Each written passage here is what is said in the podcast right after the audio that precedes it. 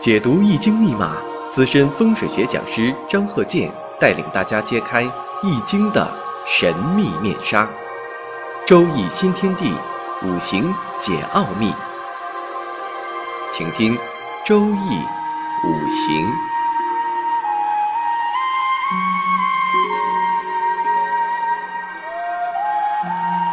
上山微电台荣誉出品。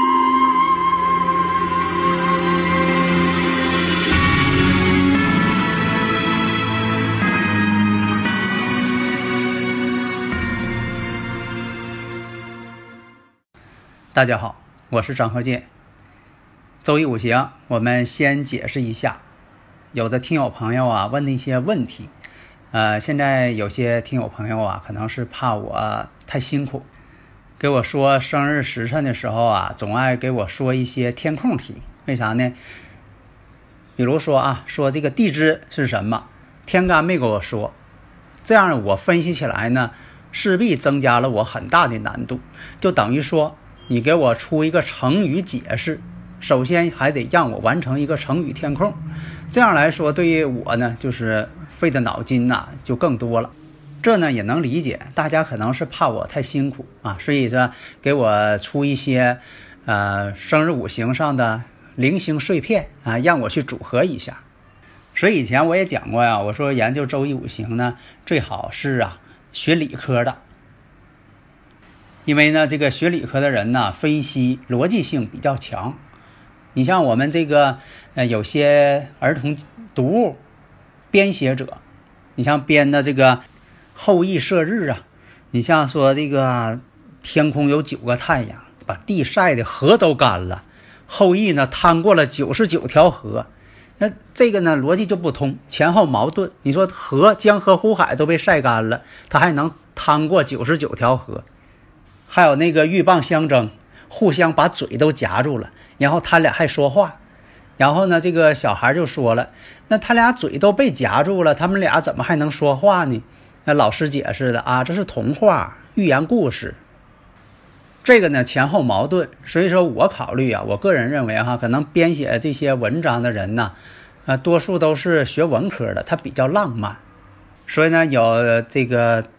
一些节目啊，你看那些学理科的专家、研究黑洞的专家，我看他的讲啊，讲的非常的这个有逻辑性。下边呢提问的学生可能过于浪漫，呃，问科学家说你研究这个黑洞那样遥远，呃，你不考虑一些啊浪漫的事情吗？因为学文的人呢都比较浪漫，啊，有些浪漫的文章呢，学理科的恐怕呢也做不出来。但是呢，我们毕竟是搞这个逻辑性比较强的、严谨性的，要要求准确性的。假如说，什么地方有台风，来个大风暴，如果碰到很浪漫的作家，像高尔基，他会说让暴风雨来的更猛烈些吧。但是作为一个真正研究自然科学的天气预报员，他的第一反应是赶紧预警，他没有时间去浪漫。咱们呢，言归正传。其实以前我也讲过，我说你这个地支有合有冲，是不是合能解冲？这我论述过。我说合是能够解冲，它只是一小部分。其实你还得论冲，因为冲也是存在的。就像说甲、乙、丙三个人在公司里边工作，你不能因为说甲跟丙他俩挺好，他俩合，那。甲跟乙之间的矛盾就解除了，不能解除。你跟乙，甲跟乙的矛盾还是存在的。比方说这个生日五行啊，你像地支当中有午、有申、有子，那么申子之间就是半合。这个半合它可不可以解这个子午冲呢？它可以削弱子午冲，但是子午冲一样存在。那么从这个住宅五行学，以前我讲过，我说这个磁场磁偏角。那么学磁偏角呢？我发现什么呢？你像我那个年代哈，只有文科生才能学地理，理科生呢，我们没有学过地理。但是我对地理其实挺感兴趣，所以现在好了，你看大家呢，你一个考生，你愿意学什么，你可以挑着学。那个时候不允许啊。就像我以前讲这个磁偏角，这个呢，只有在卫星地图勘测的时候用到磁偏角。如果说你要是现场拿罗盘去勘测，因为什么呢？悬空风水学它就是以罗盘的这个角度为基准，而且呢，这个磁偏角数据，一个是专业部门也有这个数据，另一个呢，我本身研究这个呢，我啊也掌握这个各个地点一些数据，有的时候是一些查资料啊，啊，还有是我是亲自。到这个这个地点去勘测，你看我这个全国各地呀、世界各地呀，我哪儿都走，我对这方面我特别的留心。所以呢，你像说大家看比萨斜塔啊，看它挺奇特，作为一个文物来欣赏，我我想研究它为什么那么歪。所以呢，我刚才说这个卫星地图勘测是我创立的一个呃专利技术。必须得有这个磁偏角，每个地点的磁偏角必须得有，因为卫星地图呢，它勘测的，它都是呢地理真植物。什么叫地理真植物？什么是有带有磁偏角的磁场植物？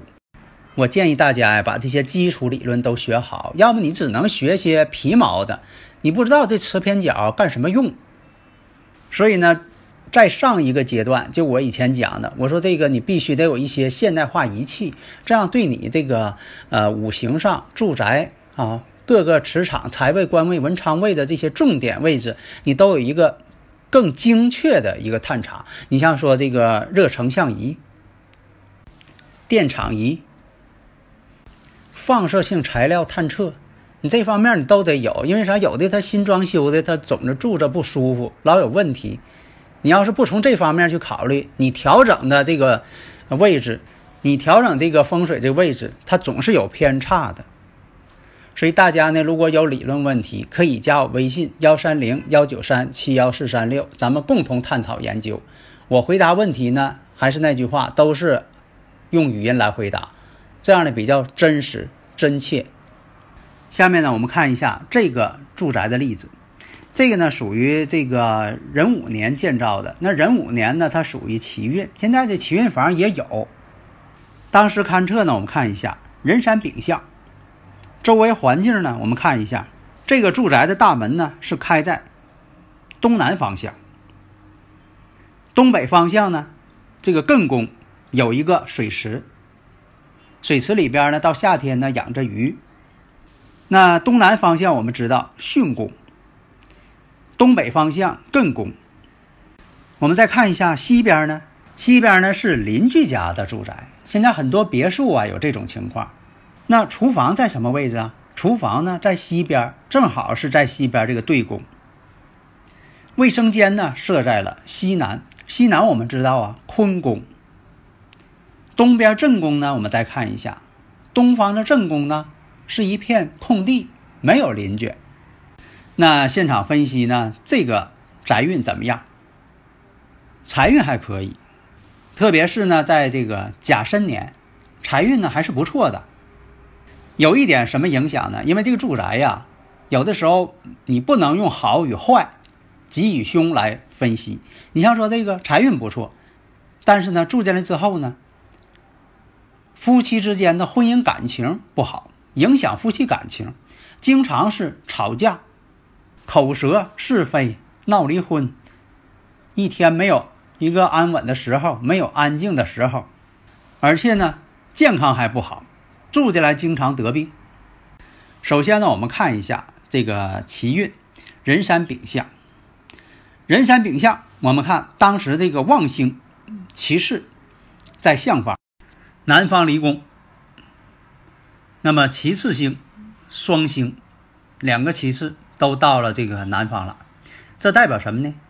健康星下水，健康星应该上山呢，山管人丁，水管财呀。所以呢，这个健康星呢属于下水了，但是呢，财星呢却得水了。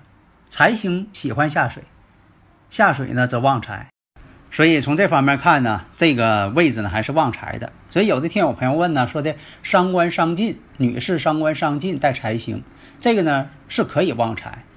但是影响婚姻，但有一点呢，还得看大运，还得看具体的生日五行怎么是组成的。所以你不能看这个伤官伤尽淡财就一定旺财。那么现在这个到了艮宫八运了，那就得看这个八白星了。所以呢，有的听友朋友问呢，说的到八运了，这个七运盘还管用不？还管用。这个飞星盘呢不变，只是说呢，这个旺星呢就不是其次了。你看八白在什么位置了？那生气之星呢？我们看当时这个八白呢是在艮宫，艮宫这个位置，艮宫的飞星组合呢是三星六白，象星八白，运星一白，形成了八白生六白。生六白金，六白金生一白水，所以这就是八白组合。所以讲啊，富病桃朱，断是坚金玉土，就是说富啊，富到什么样啊？啊，那一定是有坚金玉土这种情况，有利于财运。那么这个住宅我们看一看，它并不是属于旺山的，因为什么呢？山星管健康，那山星下水了，那就看中宫。中宫我们看是什么呢？奇运，人山丙相。中宫呢是二山，二山主客，二山斗牛煞呀。所以我们看呢，三碧次游，二黑并福星，运星其次都在中宫，组成了二三斗牛煞。再加上这个骑士飞星，这种三个星的组合呀，形成二黑土生这个骑士金。骑士金有克三碧木，三碧木代表什么？对了，三碧木代表正宫长男嘛，所以说呢，对男人不利，造成了这个夫妻不和，婚姻有变，身体还不好，特别是男性身体不好。对宫呢，我们看一下，对宫呢有五黄星，五黄凶星大煞星，象星九子，运星九子，这种五九组合呀，代表什么呢？紫黄毒药啊，上一堂我们讲过。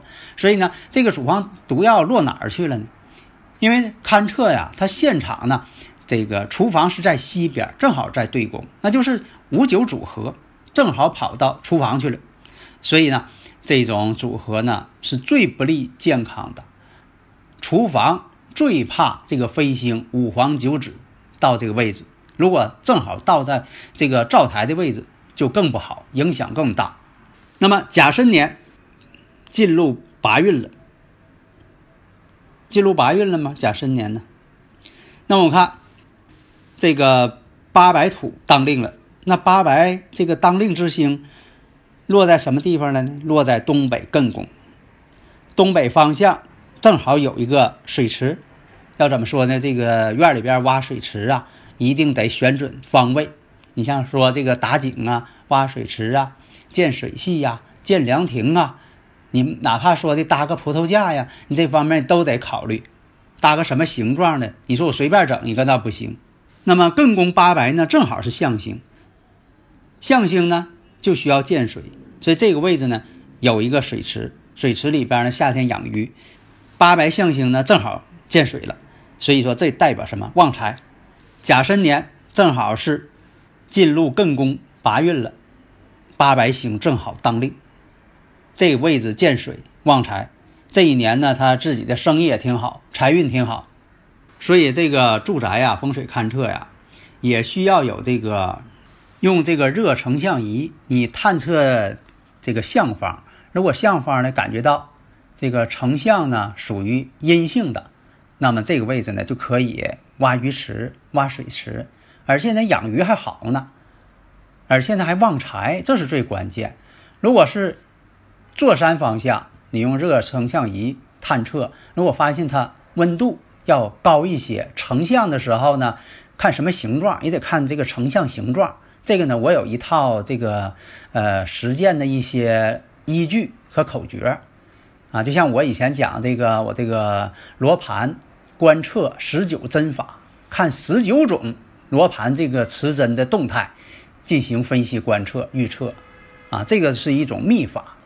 你像这个热成像仪，高温区它形成一个什么图形？低温区它是一个什么图形？它们这个高温和低温这样这个来回变动、跳动的频率是怎么样？你就能分析出来这个地方呢，啊，能量场是否稳定，适合不适合打井啊、挖养鱼池啊？你是说这个种树啊？那这方面你都得测一下。你像这个二山斗牛煞，要用这个火和金的五行进行联合的配合的化解。那有的山星下水了，它不利健康怎么办？那山星怎么办呢？就得是要见山，要有高的一些物体。这个呢，不一定说一定用吉祥物。你看，我主张呢用五行装修的方法，它跟装修的外观是一样的，但是呢，它内含着五行。所以我经常讲，我说看不见的这种五行方法是最好的风水方法。当然了，传统的也得用。你像这个五帝钱、六帝钱这些铜钱，这个呢要求呢必须得是传代传下来的。你像说旺财这个位置。阳台的顶棚上方预留几个插座，准备这个正月十五了，八月十五挂红灯。正月十五挂红灯有这个讲究的民间，那么就得考虑了。你说挂几盏，上边几个插座，挂什么样的灯？你也不能说的挂这个灯呢，跟人家装修风格差距太大呀。你说它是欧式装修，你总挂一些民间的灯笼。它本身看起来，它就有点，他自己都觉得别扭了。那怎么才能和谐？这都是我们要创意的。所以说，创意是最费功夫的。好的，谢谢大家。登录微信，搜索“上山之声”或 SS Radio，关注上山微电台，让我们一路同行。